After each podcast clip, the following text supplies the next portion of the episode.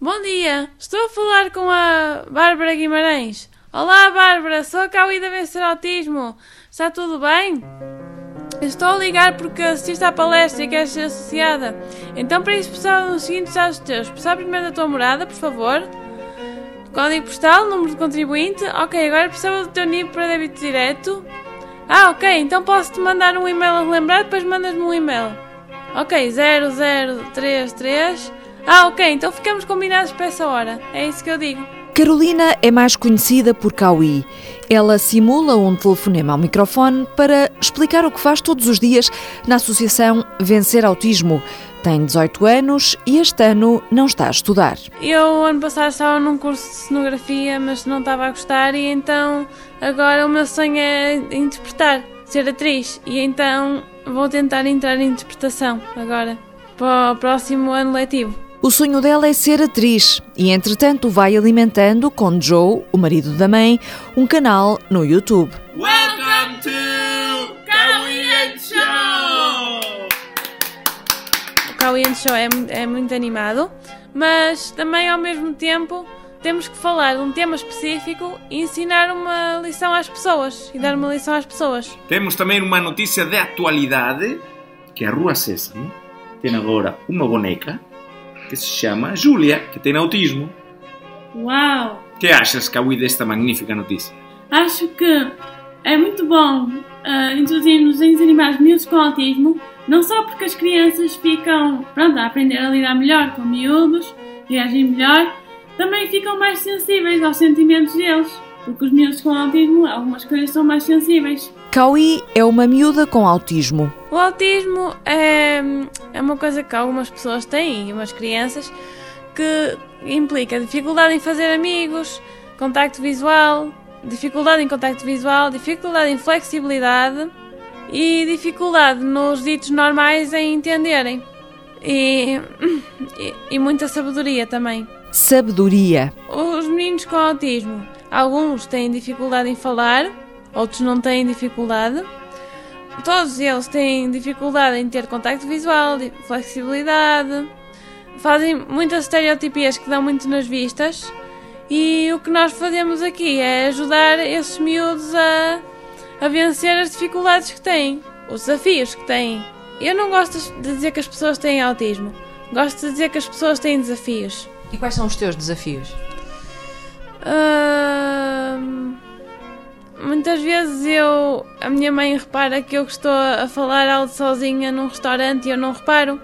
Muitas vezes eu ainda falo alto e não reparo. Desafios. Sempre que te corre alguma coisa de mal, por causa de se tu és muito pequenino para fazer isto ou se és muito grande, tens que te queixar. Porque imagina, tu és pequenino e, e tens que pegar numa coisa que é muito grande para ti. Se eles fizeram uma coisa muito grande para ti, tens de dizer: olha, não pode, isto não pode ser assim, tem que ser mais pequeno. O mundo dos outros às vezes pode ser muito grande para os autistas, mas Cauí já aprendeu uma lição. Temos duas opções: ou sermos felizes na vida ou não.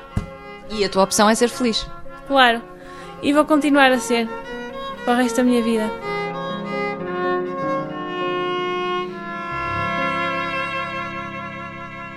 Eu acho que falo em nome de todos os miúdos com autismo. A prioridade deles é a felicidade. O que te fizer feliz é bom. E por isso temos tanto a aprender com eles, não é? João Santos é casado com Susana Silva, a mãe de Cauí. O melhor que aconteceu na minha vida, digo, é o autismo da Cauí, não é?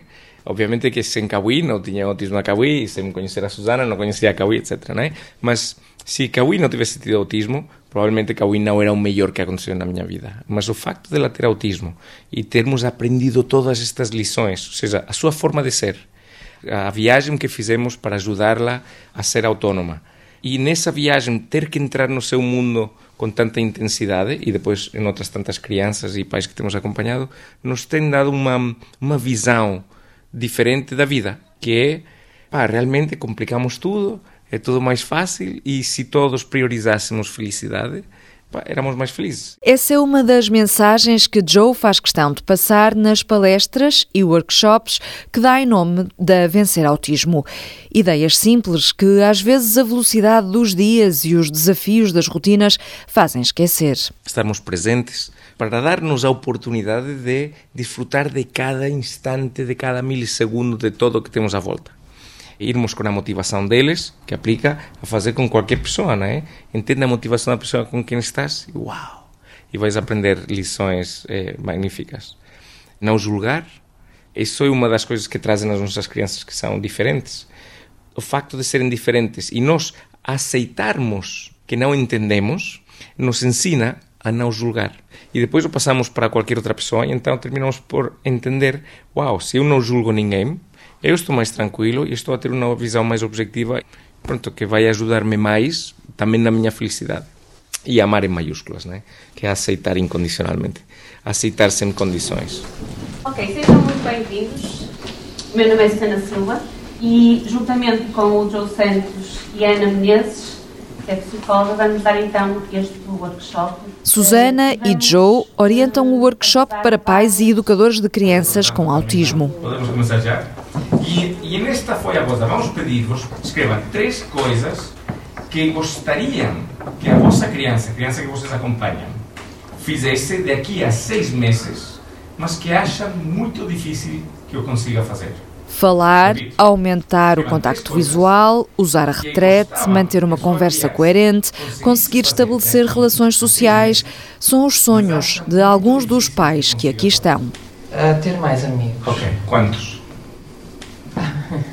De preferência em todos os espaços que ele frequente. Ok, mas vamos pôr um objetivo e um, uh, um desejo que temos específico.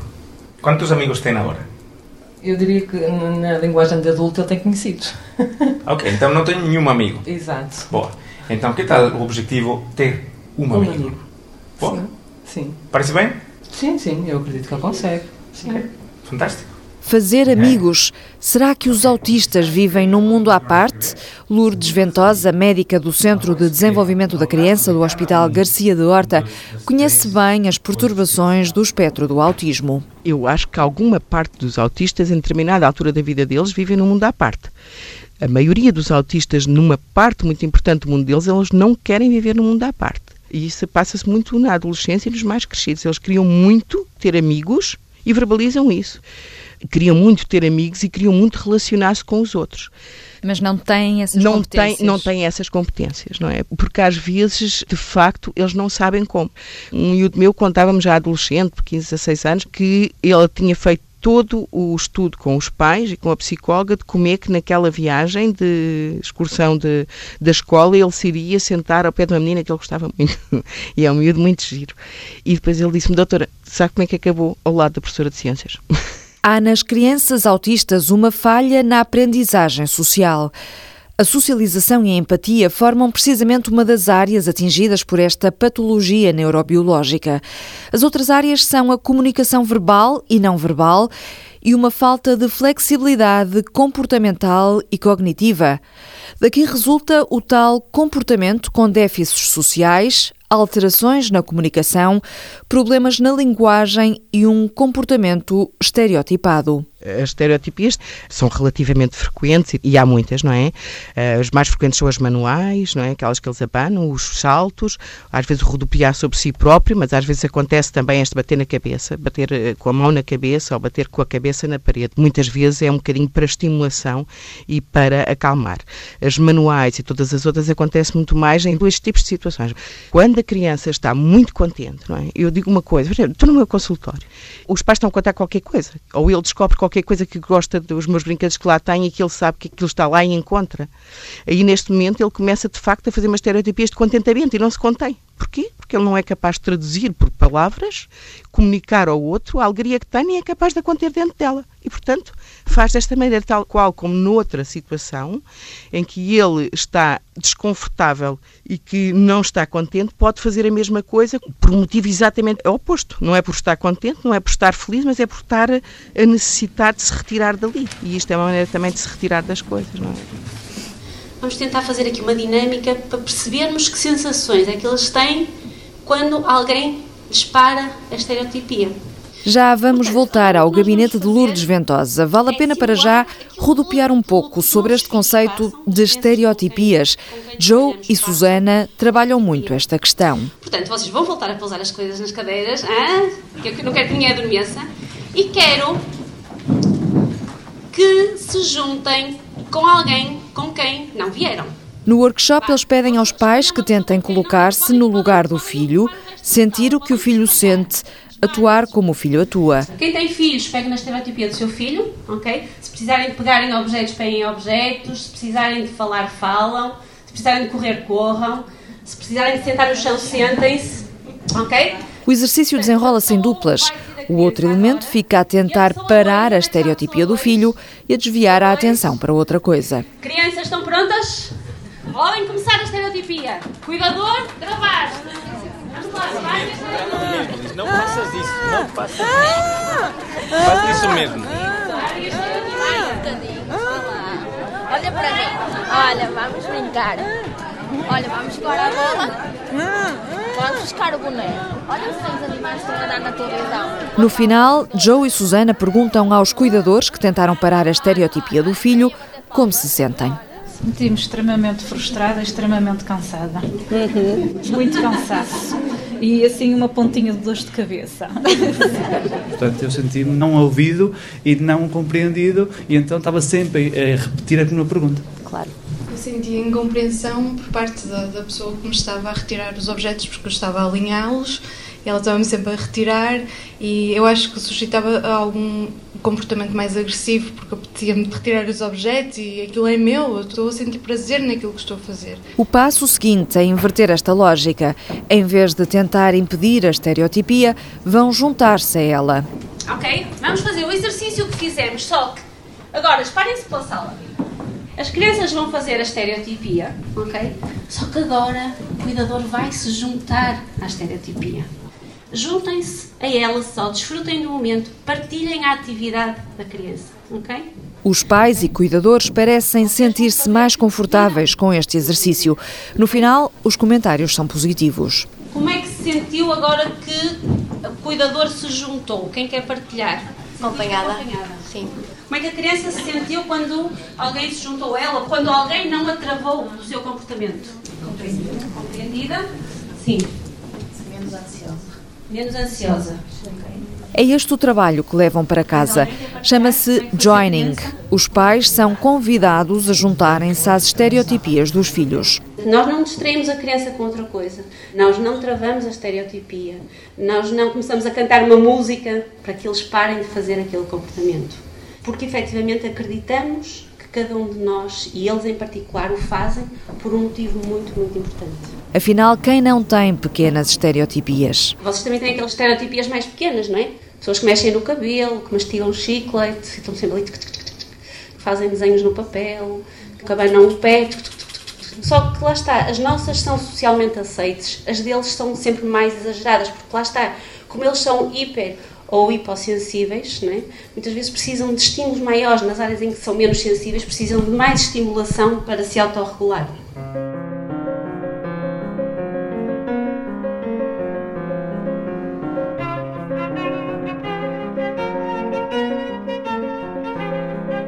A Associação Vencer Autismo utiliza o método Sunrise. É um dos vários métodos existentes para trabalhar com as perturbações do espectro do autismo. A médica Lourdes Ventosa acredita que o mais importante é que os pais e cuidadores se sintam confortáveis com o método que usam, seja ele qual for. Até porque cada autismo é diferente do outro. Há uma panóplia enorme dentro do espectro, como se cada autista fosse uma estrela diferente. É uma verdadeira constelação. Sim, a palavra espectro nunca foi tão bem emprego como no autismo. E é preciso conhecer aquela criança e é preciso acreditar nela e é preciso ver todas as coisas que ele tem de bom, que muitas vezes não demonstra, não é? Para se poder trabalhar com eles. E isto demora tempo, não é? Há autistas que falam, há autistas que não falam, há autistas de alto funcionamento, há autistas dependentes, há autistas com problemas cognitivos, há autistas que são génios. E há mais rapazes do que raparigas autistas. A relação é um para cinco, ou seja, cinco rapazes para uma menina e outra, se forem autismos de alto funcionamento, digamos assim, de 15 para 1. 15 rapazes para uma rapariga. Certo. A questão que muitas vezes se coloca é: nasce-se autista ou adquire-se autismo? Essa é uma grande pergunta. Eu acredito que se nasce autista. A maior parte destas situações são de origem genética. Lourdes Ventosa faz questão de sublinhar que o que definitivamente não provoca autismo são as vacinas. Isto é uma coisa que eu queria deixar frisada. As vacinas é das coisas que estão provadas do ponto de vista científico. Eu sou médica e trabalho com evidência de dados e com bases científicas de facto não tem relação de causalidade com a perturbação do espectro do autismo. Porque essa é uma questão que se ouve também muitas vezes. Essa é uma vezes, questão é? que se ouve e que eu, como pediatra, me preocupa muito, não é? Porque hum, eu já tenho alguma idade e lembro-me perfeitamente quando eu comecei no meu internato, nessa altura na Estefânia, eu vi muita gente morrer com sarampo e vi muitos miúdos com panencefalites cruzando o sarampo morrerem anos mais tarde e ficarem perfeitamente em situações de paralisia cerebral, digamos assim, descerebrados. A verdade é que há cada vez mais crianças diagnosticadas com autismo, o que não é igual a dizer que há mais crianças autistas. Isto vai por muitas vias, não é? A via maior é também esta de se fazerem muito mais diagnósticos. As pessoas estão muito mais atentas e faz muito mais diagnósticos. Feito parênteses, a pediatra dá nota dos sinais a que os pais devem estar atentos. Antes de mais, a regressão na linguagem e no comportamento. Criança que tem até alguma linguagem, que consegue se relacionar com os outros e de repente fica mais irritado, fica num canto, não quer saber de ninguém fica ali a brincar, fazendo filinhas, fazendo algumas coisas desses comportamentos, mudando completamente o seu espectro e perdendo a linguagem. Não é? E isto acontece em cerca de 30% dos autistas.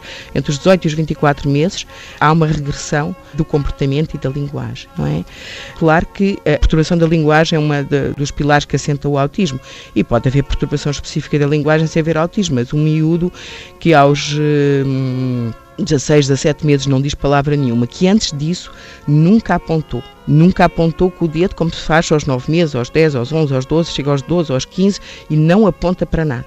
Aquele miúdo que nós temos que se senta num canto e que prefere não estar a brincar com os outros, mas estar no seu canto a fazer filas, a fazer a alinhar sob um determinado padrão, a fazer sobretudo puzzles ou a fazer empilhamentos, não brincando do ponto de vista simbólico, mas por exemplo alinhando os carros todos têm mais interesse com ele do que fazer aquilo que os miúdos habitualmente fazem, que é pôr na garagem, fazer acidente, brrr, vem ali, não é? Não ter jogo simbólico, digamos assim. Que por outro lado, aquele miúdo que os pais ficam na dúvida: será que o meu filho é surdo? Isto é uma coisa que passa muito na cabeça dos pais: será que o meu filho é surdo? Não, não é. E porquê é que ele é surdo? Porque ele não responde ao nome. Eu chamo e ele nunca responde ao nome. Mas, por outro lado, se alguém mete a chave na porta, se há um pequeno barulho, ele nota e olha logo. Se calhar esta criança tem uma alta probabilidade de poder ter uma perturbação do espectro do autismo.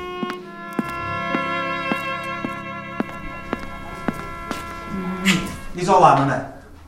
Diz olá, mamãe. Diz olá. Olá? Olá. E uma. Queres uma?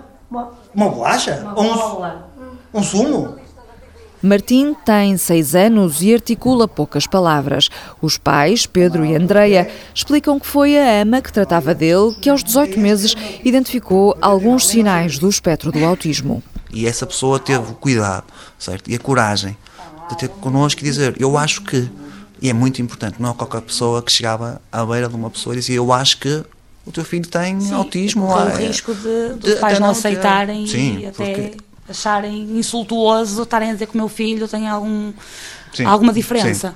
Sim. A parte da, da, negação é a pior parte que os pais podem ter. Vocês Eu tiveram que, alguma fase não, de negação? Nunca. Tivemos a parte de arregaçar as mangas para cima e dizer: é, ok, vamos embora, há que trabalhar. Choramos, choramos, choramos muito, muito, muito, muito, porque é nós, aquela pergunta de em tanta gente, porque é que é nós? Nós sempre ajudamos todos, demos o que temos e o que não temos, fazemos tudo pelos outros, e porque é que é nós? Mas é? Ok, vamos embora, arregaçar as mangas, é para trabalhar, vamos embora. Quanto mais precoce for a intervenção com estas crianças, melhores são os resultados.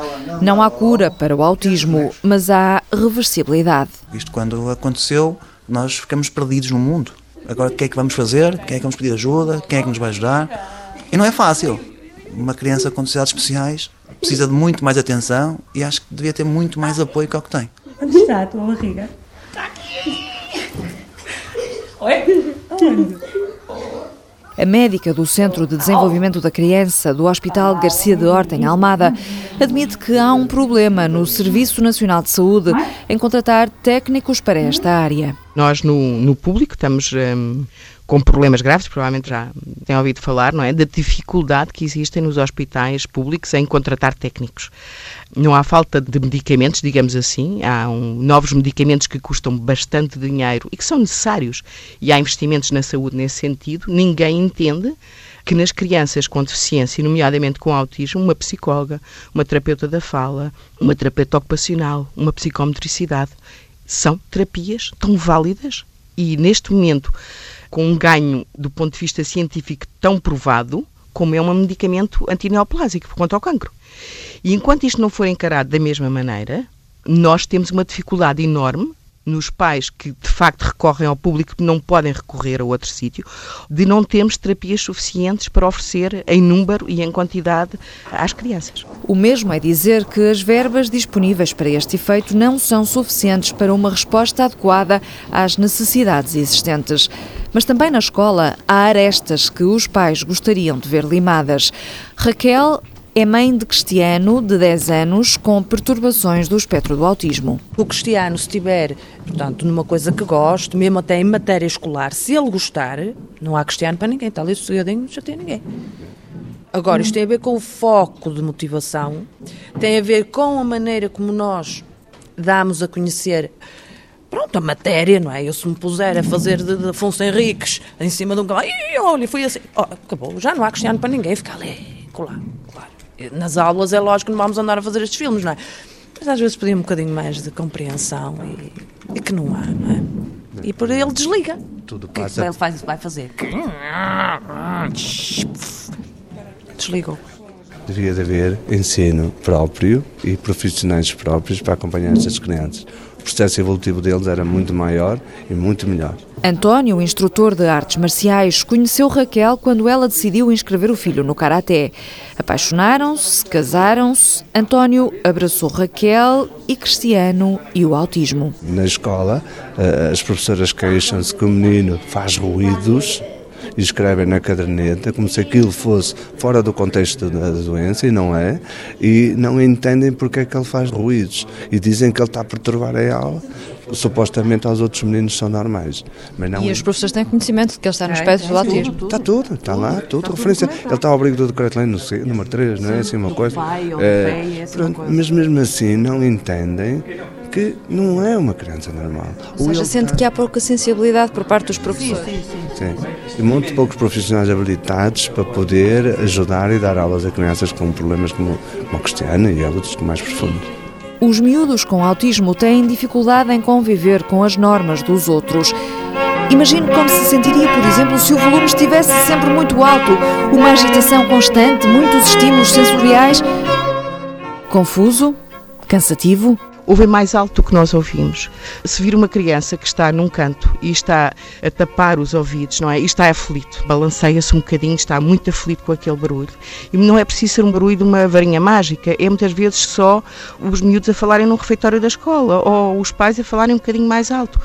Porque aquilo que eles dizem, quando eles crescem, conseguem dizer, é que de facto o som para eles mesmo o som mínimo, ouvem com uma, uma intensidade muito maior. E, e eles em grande explicam isso muito bem, não é? Eu, como trabalho muito com autistas, há uma coisa engraçada, quer dizer, eu passei a ligar a quase todos os sons. Eles entram no meu gabinete e há um sonzinho de fundo do ar-condicionado, que eu não havia, não havia de facto, porque o, o ar-condicionado no hospital é de fundo, portanto não faz aquele barulho dentro do gabinete. Mas eu passei a ouvir porque eles ficam.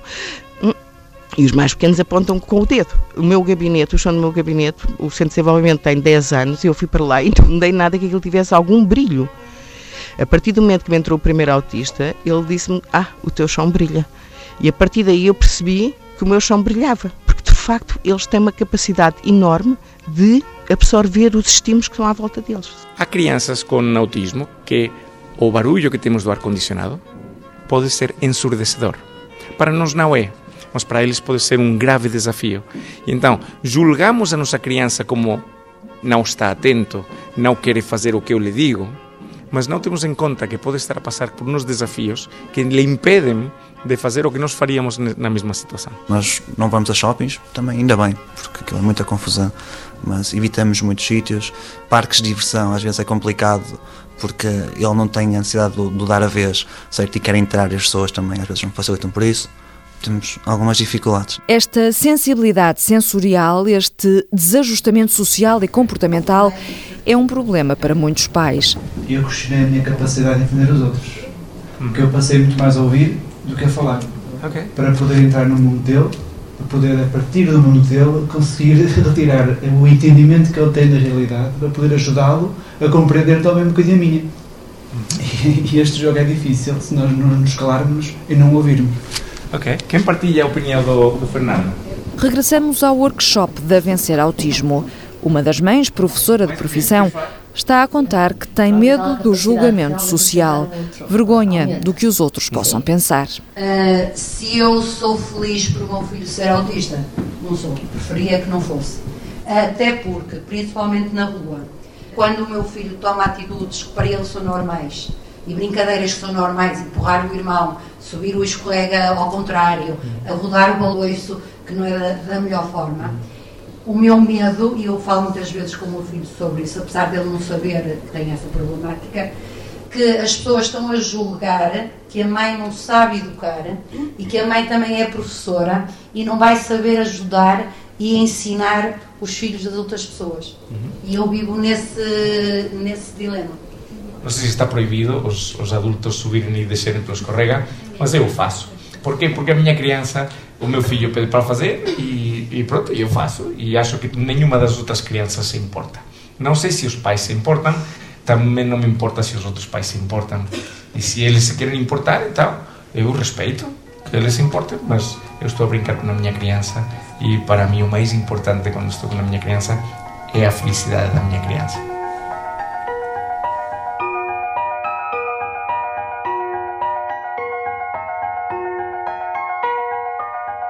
É a equação simples do amor. Joe não viveu o momento do diagnóstico do autismo da Cauí porque nessa altura ainda não conhecia Susana, mas aprendeu a aceitar sem condições o autismo da Cauí. Quando ela comia sopa com os cabelos dentro, nos contrariávamos, ou quando ela entornava os copos, me lembro muito na a mesa, e contrariávamos, né? Ah, não, outra vez, Cauí, que fizeste e tal.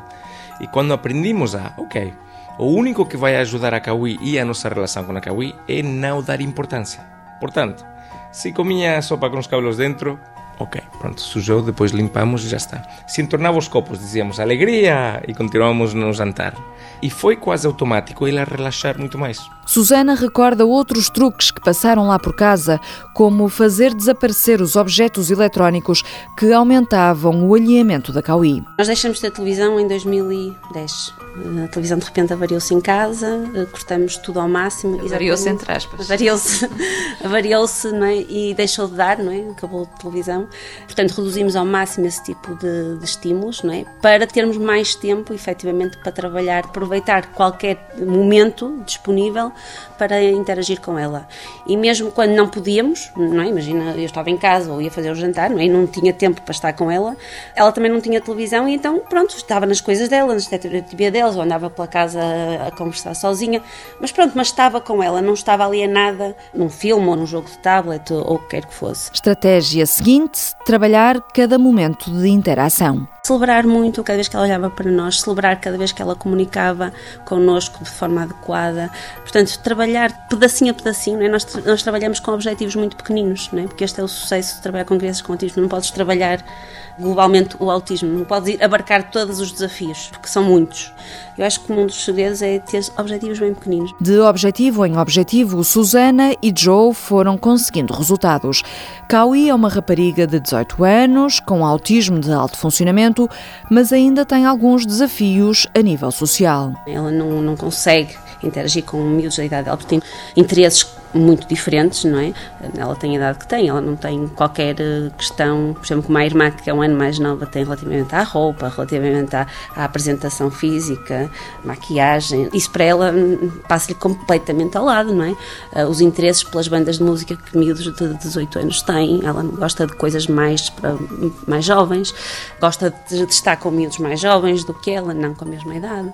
Com adultos também está muito bem, nós também somos mais flexíveis, conseguimos nos ajustar trabalhar, não é? Mas ela fez um grande caminho, ela é completamente independente, prepara o pequeno almoço dela, eh, trata dela, mas foi uma luta, também demorou, não é? O caminho desta luta chega num certo momento a uma bifurcação. Temos duas opções, ou estarmos ok ou não estarmos ok e ver o que é que nos ajuda mais, estar ok ou não estar ok, com, com, o que temos, com a realidade que temos, não é? Porque não há outra. A partir daí, foi tomar uma opção. Felicidade é uma escolha e só depende de nós, não depende de mais ninguém, não depende do nosso filho, não ter autismo, não ter autismo, não depende do nosso companheiro, depende de cada um de nós escolhermos, não é? E nós podemos fazer essa escolha. A escolha de Susana, de Joe, a escolha de Andreia, Pedro, Martim e de Raquel, António, Cristiano e, claro, a escolha da Cauí.